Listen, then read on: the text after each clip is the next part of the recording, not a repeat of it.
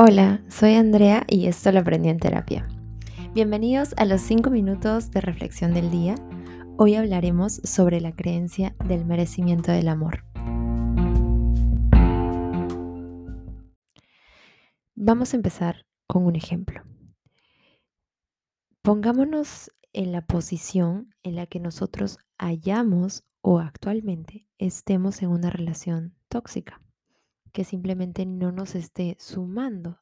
De lo contrario, nos esté jalando y nos esté hundiendo, nos haga sentir mal, nos dañe la autoestima, haya violencia emocional, entre tantas otras cosas.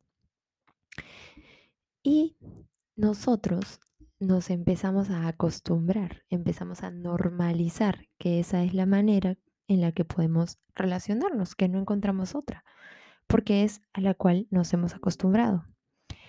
Entonces, ¿qué pasa? Empezamos a creer que eso está bien, empezamos a creer que eso es normal. Y claramente no es saludable, porque lo único que logramos con eso es seguir haciéndonos daño. Y aquí viene una parte muy importante, que es el nombre del podcast, del episodio, que es creemos, tenemos esa creencia que no merecemos amor.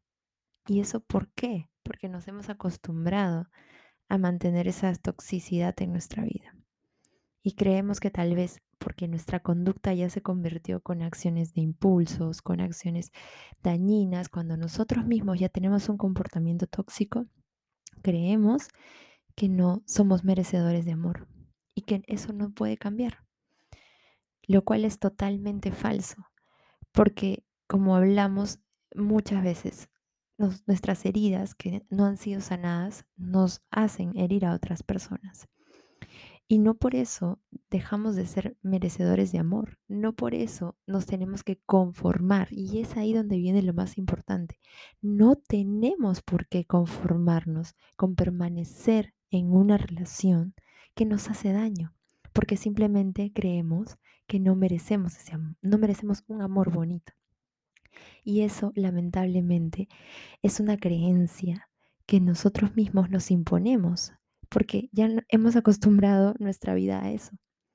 Y no debemos de caer ahí, porque no es así. Nosotros merecemos, merecemos un amor sano, merecemos un amor bueno, un amor comprensivo que nos impulse a más, Problemas, problemas siempre van a haber, pero la diferencia está en el realmente en que puedas ser una pareja, en que puedas ser un equipo con la persona con la que te sientas bien. Y no tiene por qué ser una relación tóxica. No mereces eso, no mereces estar ahí. Y es ahí donde tienes que trabajar tus creencias, romper ese patrón y dejar de pensar que no mereces un amor bonito. Rompe eso, no es necesario tenerlo. No te suma. Lamentablemente te arrastra y te hace permanecer en un lugar donde no quieres estar, porque tú sabes muy bien que no quieres estar ahí. No quieres ser parte de esa relación tóxica, quieres salir, pero como tu creencia de que no mereces un amor bonito está ahí, no te deja, no te suelta, no te deja salir. Empieza desde el punto de romper esa creencia. Trabaja en esa creencia, deconstrúyela para que vuelvas a construir una nueva. Trata de eliminarla poco a poco, trabaja en eso, di a ti misma o a ti mismo, a tu cerebro, que eso no es real, que tú mereces un amor bueno, mereces un amor saludable, un amor estable no mereces una relación tóxica.